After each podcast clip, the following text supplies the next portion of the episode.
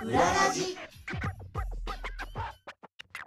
お世話になっております。藤井聖堂です。お世話になっております。武藤優子ですこの番組は様々な業界のちょっと変わったお仕事珍しいお仕事に関わっている方をゲストにお迎えしてその世界の裏側や裏話裏方さんのことを覗き見しようというラジオです。今月のゲストはお笑いライブイベント制作会社 K プロ代表の小島きなさんです。よろしくお願いします。小島です。よろしくお願いしよろしますくお願いします。えー K プロの K は小島でもキナでもなく、はい。プロはプロダクションでもないという、はい。は い大方の予想をすでにい。ろいろと覆された1回目でした。はい。で K プロまああのーお笑いライブのね制作会社あーということなんですけれどもこれやっぱり具体的にちょっと分かりにくいんです。よ普通の人にとってはね。はい。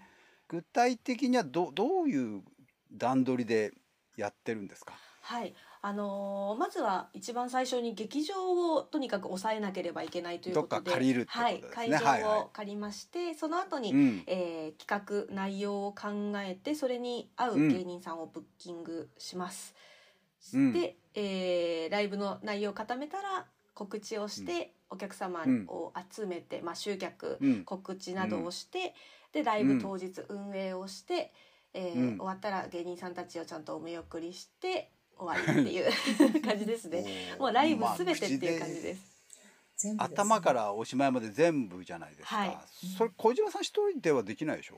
そうですね。今は会社という形で社員がいつつ、まあ、昔からやはり同じようにこうお笑い芸人さんのお手伝いしたいっていうげあの方たちにスタッフをしていただいてや成り立ってます。ああなるほどなはい。るほど、かつての小島明菜のような方が 第2第3の。みんな熱い気持ちで芸人さんのお役にという感じで来てます。おー女性が多いですかやっぱり？あそうですね。女性が多いです。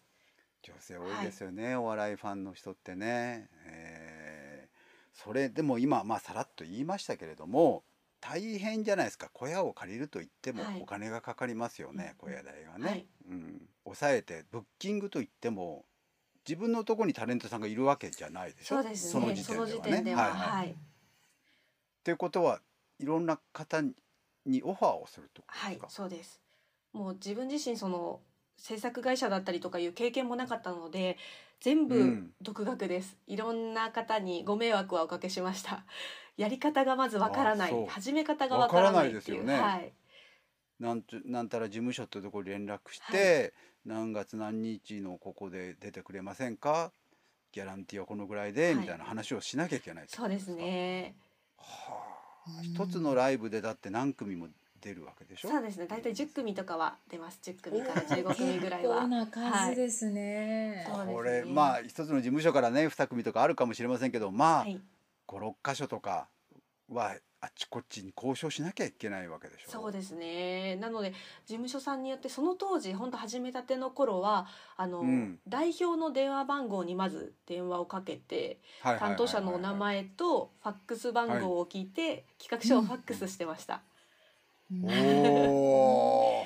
だってまあ今でこそね、はい。K プロ小島といえば分かってくれますけどその時はなんだよってことでしょ。そうですね。一番最初はやっぱ何がしたいの？って言われました。女の子一人でお笑いライブで芸人集めて何がしたいの？って言われました。うんうんうん。まあちょっと怪しみますよね、はいきっとね。ね。大丈夫なのかと、ええ。あそう。それでううまくいきました？なんかやっぱりトラブルとか最初の頃は。そうですね。最初の頃はやっぱりうん。あの、私が小島ですっていう挨拶からしっかりしないとその、はい。私自身を信用してくださいって言うしか何もないというかね。確かにね。実績もないので、で、うん。ちゃんとお向こうからしたらやっぱおお金も払ってくれるのかもわからないというかいつ逃げられてもおかしくないっていう。そういう人いっぱいいるからこの業界、ね。なのでもう本当にもう来て絶対げ来てくれた芸人さんには信用してもらえるようにスタッフとして目いっぱいできることはしっかりしたつもりで多分そこからこうライブがつながっていったのはあの芸人さんがじあの事務所に戻った時にあちゃんとしたとこだったよとか、また次も出たいって、うんうんうんうん多分芸人さんのいわゆる口コミで多分 K プロはこう広がっていったんじゃないかなっていう実感はありますね。それは本当に思う、うん。大きな信頼につながりますもんね。現場のご本人たちがおっしゃるんですもん、はい、本当にありがたいですね。また出たいって言ってくださったことが多分今につながってると思います。それで芸人さんを抑えますと、はい。それでと言ってもその2004年とか2005年とかだとどどうやってそのファンにお知らせするんですか？集客をしなきゃいけないじゃないですか。そうですね。そうですよね。その当時はインターネットとかもまだまだまだね、これほど一般的じゃないですからなくてホームね、ページだとか、まあ、ツイッターとかもない時代でしたから。ないですなねのでえ全部あれですねチラシを作って。あ チラシを作っていろんな劇場とか、まあやってた勉強会のライブとかに折り込みをさせていただいたりとか、劇場の前でチラシ配りさせていただいたりとか、うわ。ーそういう感じでしたね。すごい。大変だね。そうですね。はい、もう足を使うしかないという感じでしたね。まあでもそうやってる中で、まあ、芸人さんもそうですけども小島さんもほとんど収入ないでしょそそのレベルどうやってギャランティーを捻出していたのかっていう。いやーもう正直な話アルバイトですね。アルバイトをあ何個も掛け持ちしてはい。小島さん自身がね。そうですねファーストフードのアルバイトから、えースーパーのレジ打ちあとお客様コールセンターとか全部やって。はいはいはいはい、はい。よく芸人さんがやるやあつだそうです。はい そうですね。小島さんもそれをおやりになりながらやってたの、はいやってました。もう朝から夜中までずっとアルバイトしてでうん。夕方からは劇場に行って、みたいな感じですね。うわ。すごい。それはすごいわ。いやもう体力があった頃の話ですけどやっぱ自分でもそ うですね頑張ってたなとは思いました。いや頑張ってる。それは芸人さんはご存知だったんですかそのあ当時。実は芸人さんには内緒にしてました。あのやっぱ見かっこいい。見栄を張りたくて。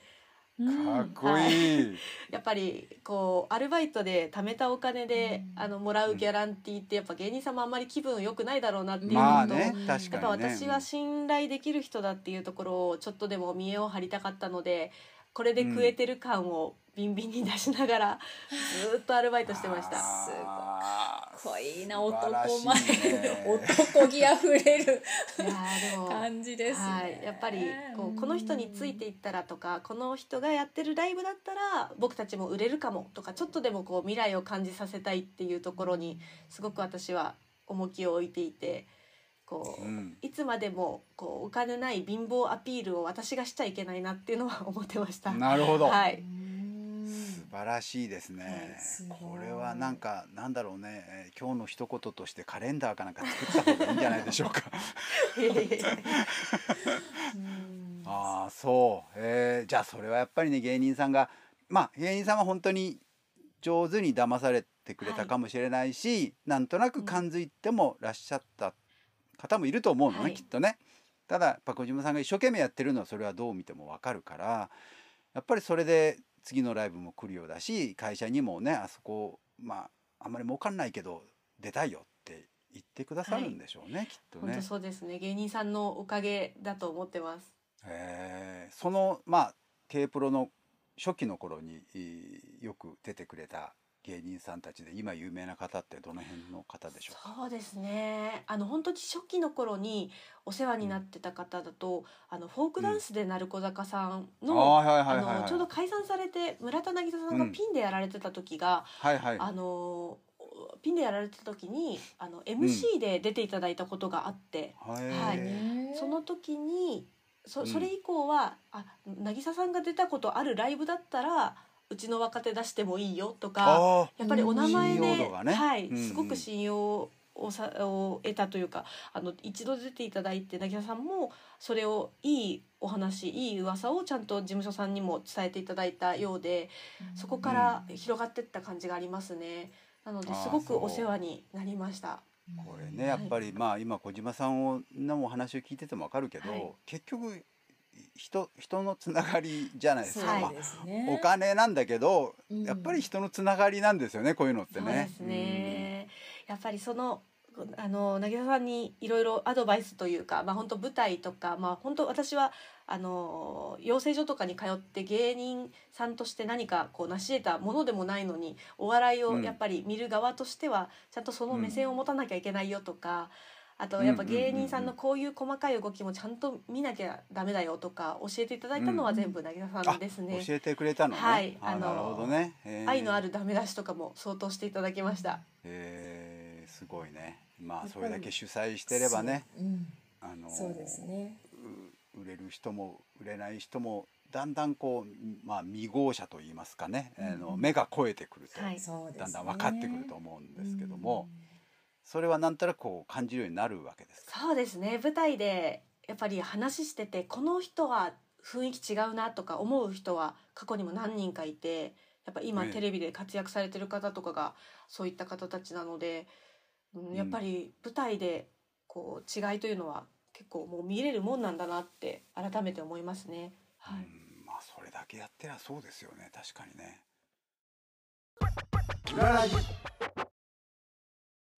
あの私はいつもあの私はまあ放送作家っていう仕事で、まあ、お笑い関係もちょっと多いんですけれどもうん。よく言うのが、えっと、サッカーで言うとはい。ミッドフィールダーの役目だと私は思ってるんですよ。はい。放送作家とかそれからラジオっていうのはね、はい。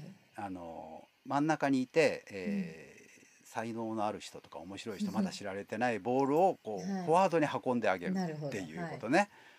そうするとテレビとか、まあ、世間で大ブレイクしてあげればいいなと思って、うんでも私のところに運んでくるあのバックラインの人たちがいるわけですよ。もう一列あるわけですよね。うんそうそうんん僕はそれがねライブだと思ってるの。ああ嬉しいです。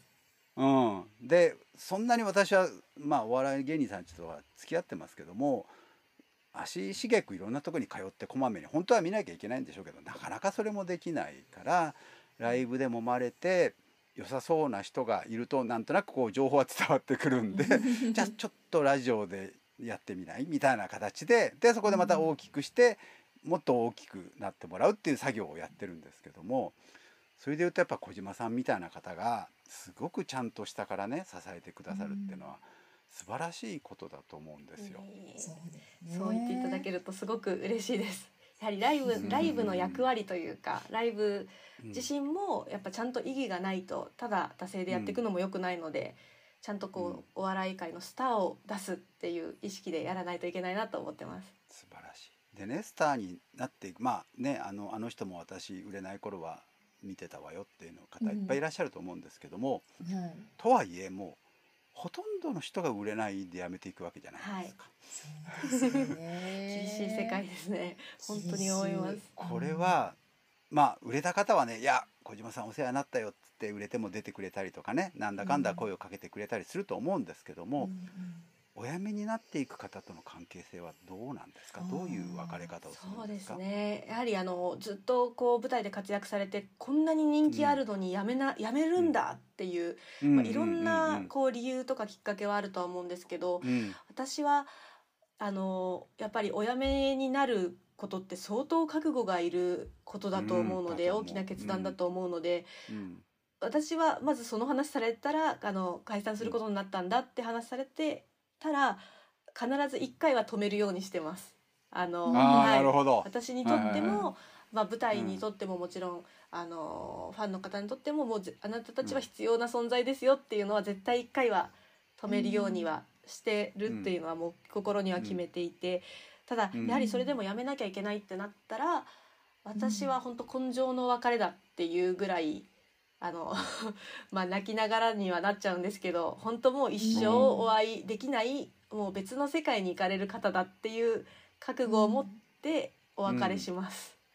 うん。はい、なのでまあ本当友達付き合いだったりとかあの、うん。そういった付き合い方を、まあ、芸人さんとはああまりないので本当舞台とお仕事での関係というか本当芸人さん対芸人さんとしての。分けてる。そうですね。うん。対芸人さんとしてのお付き合いしかしてこなかったのでうん。じゃあまたご飯行こうねみたいな付き合いは一切なくてもう舞台降りられた方とはお付き合いがない感じですね。あ、そうです。はい、ただまあその後まあ就職された先がテレビ会社さんだったりとかした時に、ん。本当またお仕事で、うん。あのご連絡いただいたりとか、そういうのはあるんですけど私はちょっとそこは意識してますやはり芸人さんを芸人さんとしてこう尊敬してるがあまりやはり友達付き合いはできないですね。はい。なるほど。なんかお男らしいですよね。いやなんかやっぱりドの一つ一つ周りのがスタッフ仲間から言わせるとちょっと考え方古いんじゃないとかもっとフランクにいけばって言われがちなんですけどやっぱ私自身個人としてはちょっとそこは無理ですね。やっぱりうん舞台から降りる覚悟みたいなのをすごく感じてしまうのでもうまあね、はい。舞台にかける覚悟を見てるがゆえにね、はい。それをやめるということの重みが分かりますよねそれはね。ねそこ曖昧にしないからこそ得られるその芸人さんたちからの信頼度っていうのもきっとあるでしょうしね。いやーそうですね。そう思っていただければただ冷たくこう見切ってるわけではないっていうのは分かっていただけると 嬉しいなと思います。愛っていうのは多分通じてると思いますけどね。はい。そうですよね。ううん。んあでも全然別のまあお仕事をねなさって成功される方も当然いらっしゃると思いますけども、うん。えーその辺であのこっちからは連絡しなくても向こうから何か言ってきたりすることはあるんですか？そうですね。あの新しくついた仕事先でやはりお笑い芸人さんを今度は自分が応援する側になりたいっていうことでほうほうほうほう何かこう芸人さんを起用するお仕事があったら私に連絡してくれたりとか。はいなるほどなんかね。ねイベントができたりとか。お仕事の話、うんなるわけ。仕です。事ですもんね、はい。それはね、ね。なあなあじゃないよってことでごすもん連絡いね。ただいたりとかあとまあうん。本当お笑いライブをあのもうあのファン一ファンとして見に行きたいからって言ってご連絡いただくこともあったりしますあはいはいはいはい。ね。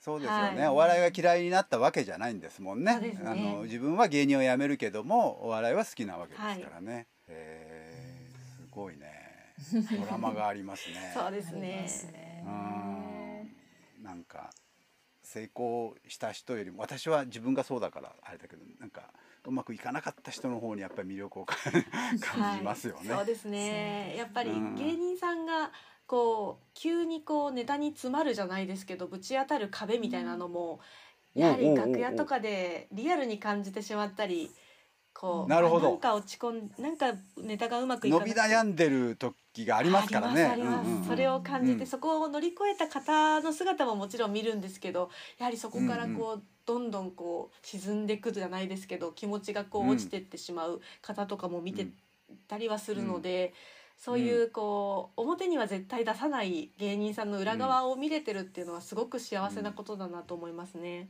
そういう時はなんかアドバイスしたり声かけたりするんですか？そうですね。最初のうちは面白かったよって明るく声かけたりうんはしてたんですけど、うん。やっぱりそれがうん。うん続くと安っぽくなるだろうなとか自分自身もやっぱ言葉選びはすごく慎重になりましたね。ああ、そうですよね。うん、まあ励まさなきゃいけないけど見えすいたお世辞は逆効果だしっていうことですよね。難しいですねやはり芸人さんってナイーブな部分がとても多いので。はいう近くでこう見させていただいてるからこそそこはこっちもしっかり、あのし意識しないといけないなと思いました。うんあの少しそれちゃうかもしれないんですけどね木梨さん小島さんここまでお笑いが好きだったご自身が自分がお笑い芸人になろうって思われたことはないんですか、そうですね。あの、うん。自分自身があの面白いことをこうお客さんを笑わせる絵っていうのがあまりこう想像できなかったっていうのはあるんですけど ただあのーあれですね舞台の裏方始めた時に自分もうん。あ芸人さんの気持ち分からなきゃダメだなと思って自分で漫才コント書いて何回か舞台立ったことあります。おおやりましたか。はい、はい、でーも期間としては多分1年 2, 2年ぐらいは結構月に数回のペースで舞台立たせていただいたりしましたけど、その時にめちゃくちゃ受けてたら、あ私いけんじゃんってそっち側 言ってたかもしれないですね。受けなかったですか？受けなかったです。もう滑ってばっかりでしたね。なんで受けないんだろうとも思いましたし、ただやっぱり受けない、まあ、周りの芸人さん次の出番の芸人さんとかのネタをちゃんと舞台で見てたら、そりゃ受けないよなっていう、やっぱり全部足りてない全部中途半端にチャレンジした上であの、うん。できてなかったっていうのがもう身に染みて思ったので、うん。うんやっぱりこう両立は難しいというか自分自身足りてない部分がまだまだあったなっていう感じですね。そこで芸人さんになろうとは思わなかったのね。美化してやろうとはならない。そうですね。そっち側にはいかなかったですね。はい。でもやっぱりそこでめちゃくちゃ受けてたらもしかしたらちょろいなって思ってたかもしれないし、はい。やっぱ受けなかったのはあの持ち時間がね、はいまあ、えー新人さんだとどのぐらいですか？10そうです分ぐらいあるんでねすか一二一二分ぐらいな感じですかねああそんな短いんだやっぱりお客さんの前まあ1人もしくは2人うん。で誰も助けてくれないから、うですよね。地獄のような時間ですよねあれってね。そうですね。滑ってもこう、誰も終わらせてくれないから自分でね。頭下げて帰ってくるまでは終わらないっていう。ですよね、はい。笑いではないけど武藤さんもやっぱりあるでしょ？お客さんの前に いやなんか下手にこうちょっと受け狙って台本にアドリブ入れてみようかなみたいにやってうん。滑った時とかもあるので、うん。私も、なんかありますかあやるもんじゃないなって思って、そうんだからすごいでもそういう経験が終わりだからこそその芸人さんたちの落ち込んでる心境とかそういうのも小島さん自身も分かるんでしょうね。はいもうたくさん滑っておいてよかったなと思います、ですよね。もうなんとか掘り起こそうといろんなことやってもやればやるほど。びくともしないことってありますもんね。そうですね。うん。あれよくわかんないね理由がね、うん。なんかわかんないけどでもこのまあ私は作家だからね基本表に立たないんだけどまあでも何かの時に外上に出て喋ったりすることあるけど、うん。やっぱ基本的に全員尊敬してんですよやっぱり、うん。その新人の受けない芸人さんとか、うん。もうなんだろう話よく覚えてないあの落語家の前座さんとかも全員尊敬してるのね。やっぱ一人で立ち向かうのはすごいと思ってるすから。ごいと思います。表に立つっていうね、そうそう表に立つってのは。らされるっていうそうそうそうそう。そうですね。いや武藤さんもそうねアナウンサーとしてそうなんでしょうけれども うん。いや大変じゃないですかなんか責任全部自分に来るんですもんね。そうですねでもそこまでにそのスタッフさんだったり作家さんだったりいろんな方がいて今自分がここにいるって思うので、うんやっぱりそれは自分の役目としてさっきのミッドフィルダーじゃないですけど、うん私はミッドフィルダーよりももう一歩前に出てる立場なんだなっていうことを思うと、うんうんうん思えば思うほど頑張るんですけど、一回滑った空気っていうのはなかなか取り戻せないっていうのとか ねすごくわかね。りますよね。すごいなあ。いやなかなか大変ですよ。えっ、とうん大変なお仕事をもう十何えー20年近くやってるのか16、7年はいですね。すごいな。じゃあ次回はその K プロさんのまあもっと大きくなっていただきたいと思って今後の野望についてそうですね伺っていきましょうか。はい、はい、そういたしましょう。今月のゲストさんはお笑いライブイベント制作会社 K プロ代表小島きなさんでした。番組のご感想はツイッターでハッシュタグうららじをつけてぜひつぶやいてください。さあ、この続きはまた次回です。お楽しみに。